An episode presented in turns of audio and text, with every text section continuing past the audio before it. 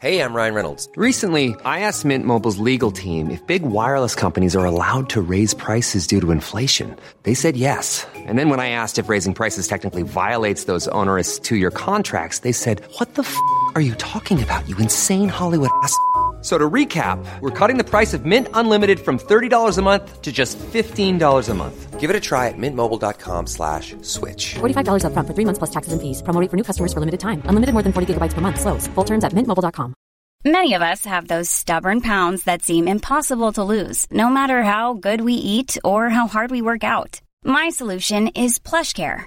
PlushCare is a leading telehealth provider with doctors who are there for you day and night to partner with you in your weight loss journey. They can prescribe FDA-approved weight loss medications like Wagovi and Zepbound for those who qualify. Plus, they accept most insurance plans. To get started, visit plushcare.com slash weight loss. That's plushcare.com slash weight loss.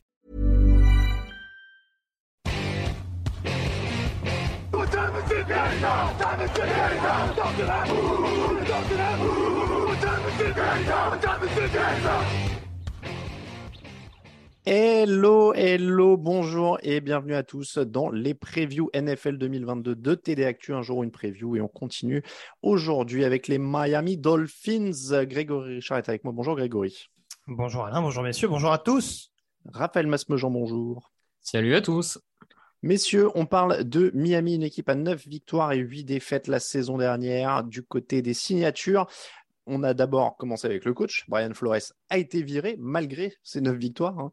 Euh, Mike McDaniel est le nouveau coach, ancien coordinateur offensif des 49ers, si je ne dis pas de bêtises. Mhm, doute un tout d'un coup, on est d'accord.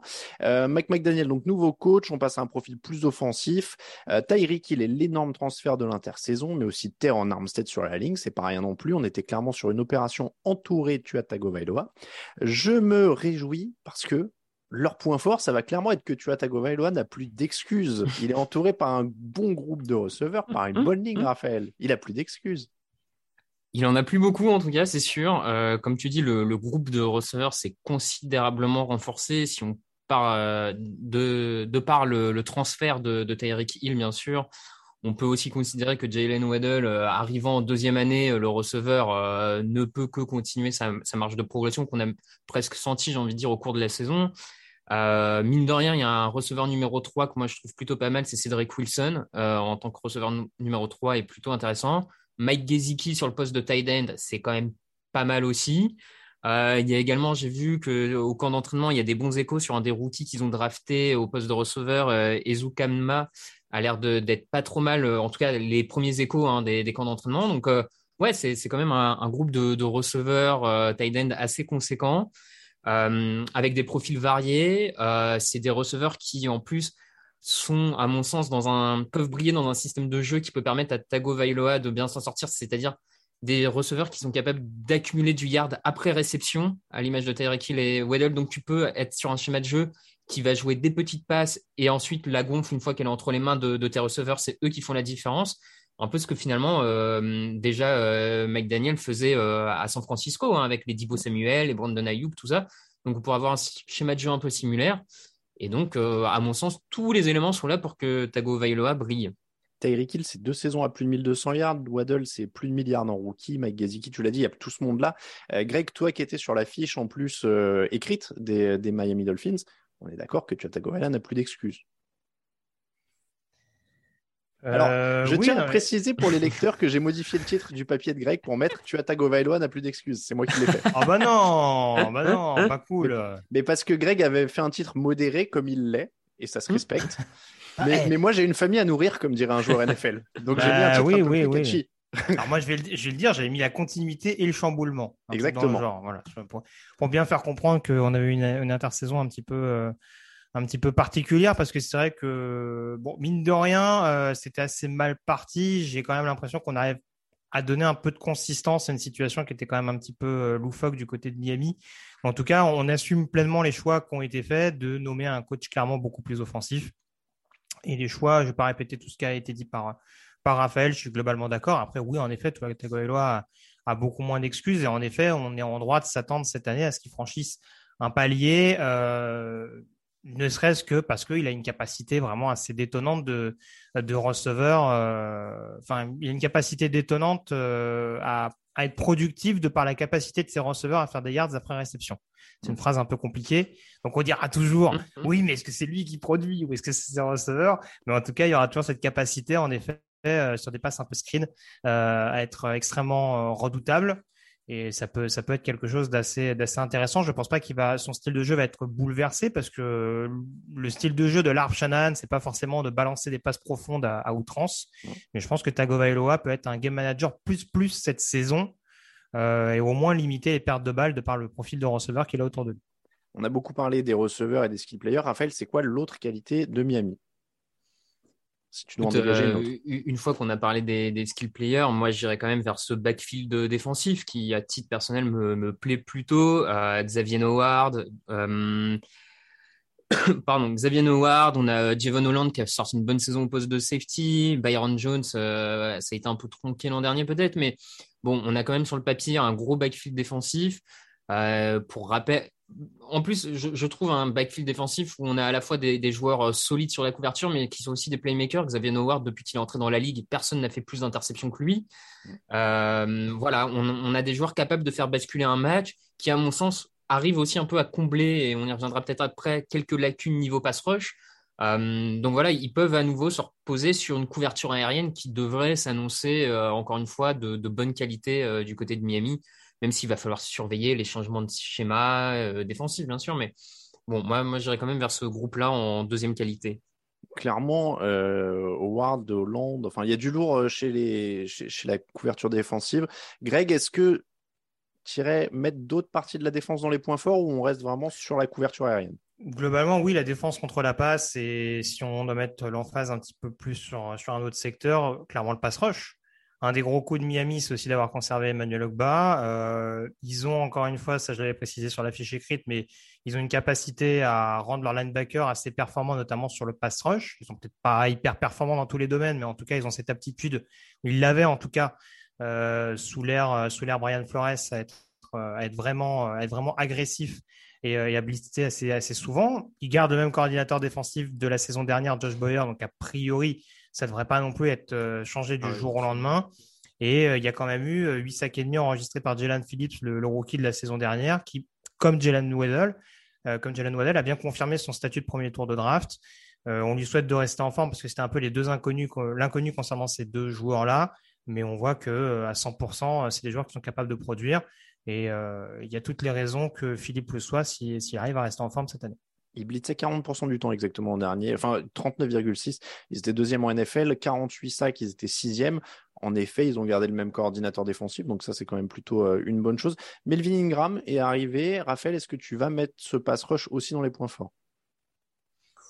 Je ne sais pas si c'est un point fort. J'attendrai un peu de, voir au fur et à mesure de, la saison euh, comment, ça se passe. Je trouve qu'on a quand même des, souvent des équipes en NFL dont les, qualités en pass rush varient un peu d'une saison à l'autre, où il y a un peu moins de réussite, parce qu'il y a toujours aussi une part de réussite hein, dans la capacité à mettre le, le QB adverse, et ça peut même aller jusqu'au calendrier aux équipes que tu rencontres euh, en face. Donc, je, serai un peu plus euh, modéré là-dessus, mais en tout cas, c'est pas ça, à mon sens, qui va non plus les faire perdre. Je, le vois pas non plus comme une faiblesse. C'est une escouade avec des qualités. Je suis pas le plus euh, le plus comblé par ce secteur de jeu-là, on va dire, pas le plus convaincu, mais euh, mais ça reste un groupe solide. Alors, qu'est-ce qui va les faire perdre selon toi? Qu'est-ce qui va les faire perdre? Euh, je, reste un peu euh, attentif quand même. On, parlait de, l'attaque, mais je reste attentif à ce, côté droit de la ligne offensive. Euh, autant à gauche, j'ai l'impression qu'avec Teron Armstrong qui est arrivé, Liam Eckenberg, ça va être assez solide. Autant à droite, je, je, demande à voir. je ne suis pas forcément convaincu par tout ce qu'il y a. Maintenant, ce que pour moi, c'est presque un facteur X dans le sens que le schéma offensif et notamment de bloc va, va changer. Euh, on sait que côté McDaniel, il risque de reproduire ce qui a été fait euh, du côté de San Francisco. Est-ce que ça va permettre à toutes les squads d'être améliorées? Ça peut être le cas, mais euh, à date, je ne suis, je suis pas rassuré par ce côté droit de la ligne offensive. Le côté droit qui est d'autant plus stratégique, Grégory, que tu as Tagovailoa est gaucher, donc son côté aveugle, c'est le côté droit. Oui, tout à fait. mais oui, je partage les inquiétudes de, de Raph. Après, encore une fois, euh, c'est ce que j'expliquais aussi. C'est vrai que c'est un, C'est un groupe qui était très jeune, euh, à qui on a peut-être mis beaucoup de responsabilités très rapidement. Euh, et on voit malgré tout qu'il y a quand même, qu'il y a quand même, un, effectif qui est capable de se développer. Alors c'est vrai que sur le papier, j'avais éventuellement, j'hésitais entre Liam Eikenberg et Austin Jackson sur le poste de tackle droit. Je, je suis parti sur Eikenberg. A priori, ce sera plus Jackson qui repartirait sur, un, sur le poste sur lequel il a été drafté au départ. Euh, donc, euh, donc c'est vrai que ça va être intéressant parce que comme tu le disais, en plus mine de rien, c'est un poste de tackle droit, mais ça restera un poste côté aveugle. Donc, euh, ce sera d'autant plus, d'autant plus important. Mais c'est c'est compliqué à dire parce que je dirais que c'est peut-être le point le moins fort à mes yeux. Est-ce que c'est forcément un point faible? Je ne sais pas. En tout cas, c'est forcément celui sur lequel il y a plus d'interrogations. Je ne serais pas catégorique là-dessus sur le fait que vraiment ils vont, ils vont galérer comme ils ont galéré la saison dernière. Il faut rappeler que le nouveau coordinateur offensif est un coach de ligne euh, à la base. Euh, c'est pas garanti de succès, mais en tout cas, ça veut dire qu'il y aura un, un accent qui sera mis dans ce secteur de jeu-là. Et voilà, tout ce qu'il faut espérer, c'est qu'il y ait des joueurs aussi qui restent en forme parce que ça a été le problème. Et que malheureusement, les deux nouveaux arrivants, notamment dans ce secteur-là, que ce soit Connor Williams d'un point de vue pénalité ou Teron Armstead d'un point de vue physique, euh, ça peut être deux points enfin, ça peut être deux joueurs censés booster cette escouade et qui en fait euh, peuvent très bien disparaître très vite cette saison. Donc euh, c'est c'est presque un facteur X. En tout cas, euh, ça peut contribuer à transformer cette escouade en point fort ou point faible. Alors, Je- j'en- j'entends. Oui, vas-y, Raphaël. Ouais, juste, je me permettais, mais là où je rejoins Greg, c'est sur le côté, je, tu, tu nous demandais le, le, qu'est-ce qui va les faire perdre, mais sur le papier, quand on regarde l'effectif dans, dans sa globalité, je ne leur trouve pas un secteur de jeu rédhibitoire qui me fait dire, OK, c'est à cause de ça qu'ils vont perdre, qu'ils n'iront pas euh, peut-être en playoff, peut-être plus loin, peu importe, mais je, autant il y a des équipes, tu as, l'impression que tu mets tout de suite le doigt sur ce qui va les faire perdre, autant là, Miami, c'est plus un ensemble de petites choses que vraiment un groupe qui peut les faire perdre, à mon sens. On- peut mettre le comité de coureurs, par exemple, dans l'ensemble de petites choses, un peu, parce que bon, c'est beaucoup de joueurs souvent Mm. blessés, pas, pas vraiment de coureur euh, numéro un. Bah. Edmonds, Raheem Mostert, Sonny Mitchell. C'est là où on va voir comment, comment c'est mis en place. Encore une fois, hein, Matt Lafleur a réussi à sortir un Aaron Jones que personne connaissait euh, du côté de Green Bay. Mm. Euh, à San Francisco, on compte pas les receveurs qu'on a réussi à, à sortir du chapeau alors que c'était pas forcément des joueurs hyper établis. Donc euh, voilà, c'est Mm. sûr qu'il y a des points d'interrogation comme tu le disais. Euh, D'un point de vue production, régularité, je suis pas spécialement rassuré ni par Edmonds, ni par Mostert, ni par Mitchell. Euh, Miles Gaskin a produit, mais euh, voilà, après, euh, on va dire faute de mieux. Euh, ça va être un point d'interrogation, mais encore une fois, avec un comité, Miami peut très bien euh, être honorable en, en permettant, comme on l'a Mm. dit en début d'émission, d'avoir un jeu peut-être plus écarté et qui mise sur de la vitesse euh, par différents biais.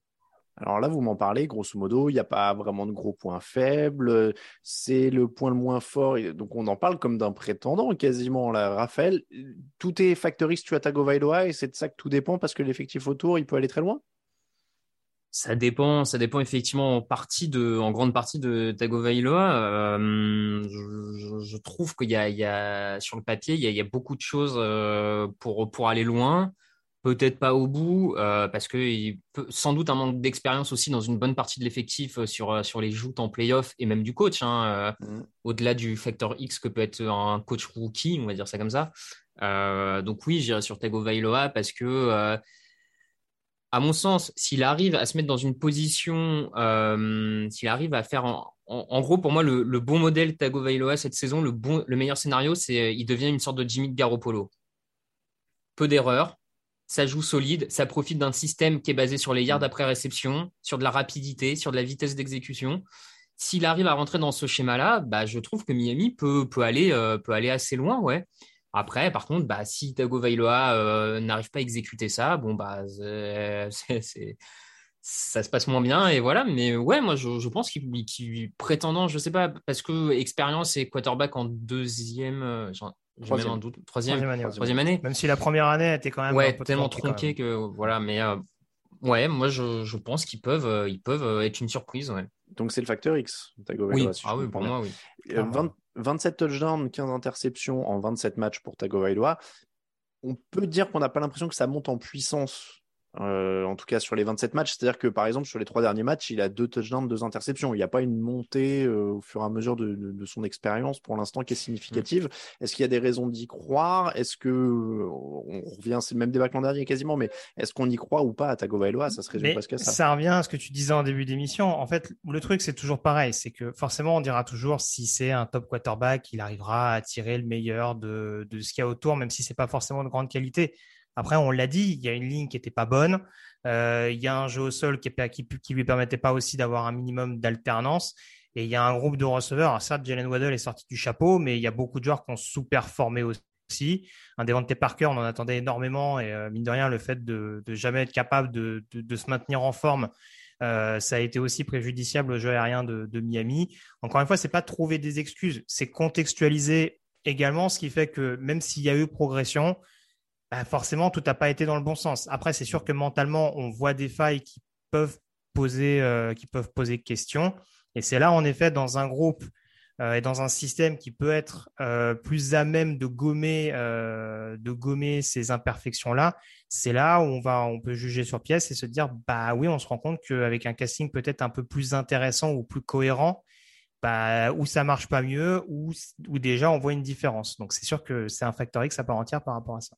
Le calendrier, ça commence. C'est pas facile. Hein. Au début, ça commence avec les Patriots. Ensuite, ce sera Ravens, Bills, Bengals, Jets, Vikings, Steelers, Lions, Bears, Browns. Repos en semaine 11. Texans, 49ers, Chargers, Bills, Packers, Patriots et Jets. Combien de victoires, Raphaël, dans tout ça? Bah écoute, euh, moi je les vois aller à 11.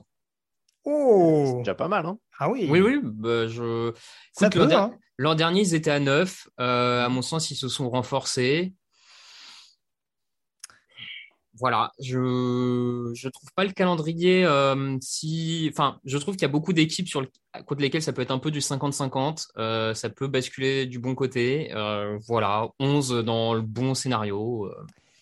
Alain le disait, euh, il y a un début de calendrier, et d'ailleurs, ils n'ont pas de bol, hein, parce que déjà l'année dernière, il me semble que le début de calendrier, il déguste un peu. Je crois qu'il euh, il démarre, il démarre pas à 0,5 l'année dernière? Si ouais ouais il Ou à ouais, 1,4. Enfin, ouais. ils ont une fiche de, ils ont une fiche catastrophique pour démarrer et ils terminent bien. C'est pas impossible qu'on ait le même style de scénario, et c'est ce qui m'a amené à, relativiser légèrement. On est dans une conférence américaine qui est hyper homogène désormais. Euh, même la FC Est, j'en avais déjà parlé, euh, bon, avec les Jets qui sont un petit peu en retrait forcément, encore plus depuis la blessure de leur quarterback. Mais euh, je pense que mine de rien, il y a moyen de perdre des plumes sur ces confrontations intra-conférence, intra-division. Je resterai à 9 comme l'année dernière. Ça me paraît cohérent sans être infamant par rapport à- au niveau de l'AFC.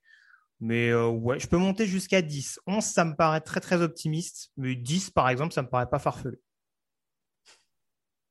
Moi, j'étais à 9 aussi. 8-9. Hmm. 8-9. Il y, a, il y a le changement de coach, il y a une petite période d'adaptation, il y a- mais, Ouais. mais il y a, mais il y a du bien meilleur matos. Donc, Je serais étonné euh, qu'ils aient une fiche négative en tout cas. Oui, Oui, non, ça serait moi, ça serait une déception euh, clairement Ouais, pour moi, ça va tourner autour de ça aussi. Euh, je suis pas ultra convaincu, mais ouais. Après, on fait confiance à Stephen Ross, même si euh, pour l'instant il est assez loin du programme, du, de la franchise, Mhm. pardon, euh, pour éventuellement dès son retour euh, mettre un peu son grain de sel, semer un peu une zizanie inattendue. Ah oui, c'est vrai qu'il est, il est. il faudrait est pas que ça se passe trop bien ouais. Il est suspendu combien de temps, Ross? Il est écarté jusqu'à octobre Je crois que c'est jusqu'au 17 octobre Ouais. qu'il est, euh, qu'il est interdit d'accéder aux installations. euh, Bon, c'est bon. pas- il- A priori, il devait pas y passer ses journées non plus. hein. je pense pas non plus.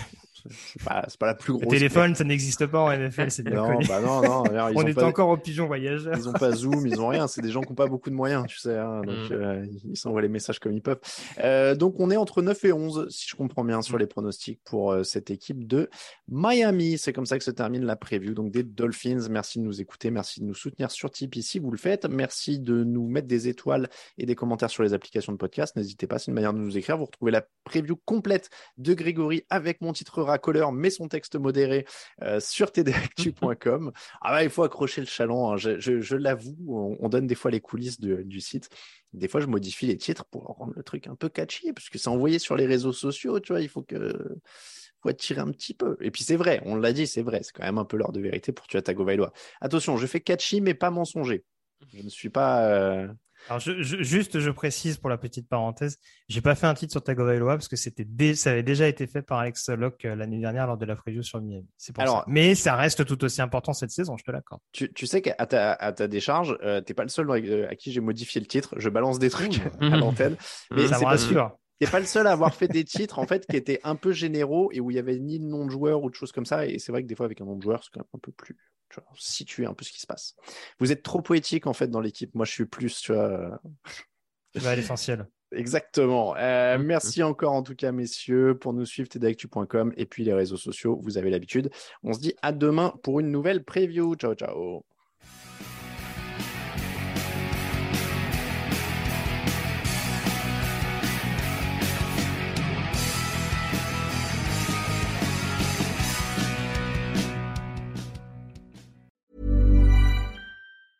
Hey, it's Danny Pellegrino from Everything Iconic. Ready to upgrade your style game without blowing your budget? Check out Quince. They've got all the good stuff, shirts and polos, activewear and fine leather goods, all at 50 to 80% less than other high-end brands. And the best part? They're all about safe, ethical and responsible manufacturing.